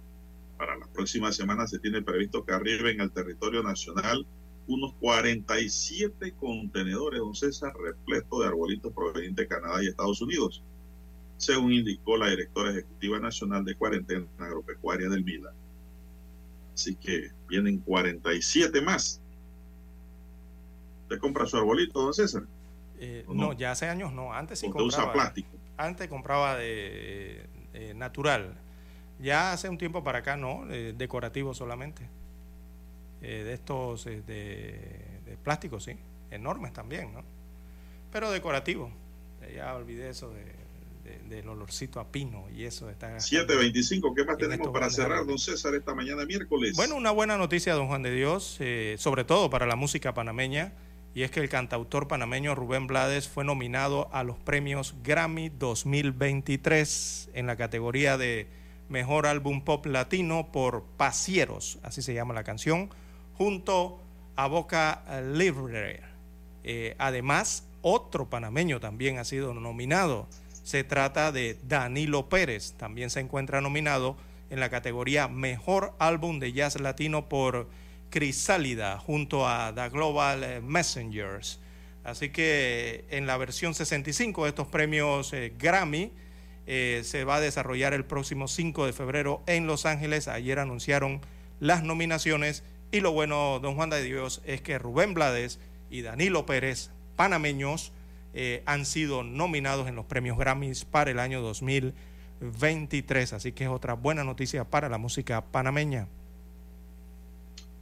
y para cerrar, don César, una veda permanente para impedir de forma total la exportación de la madera del cocobolo en un intento por arrancar de raíz el tráfico de la especie, cuyo principal destino es China, está entre los planes del Ministerio de Ambiente.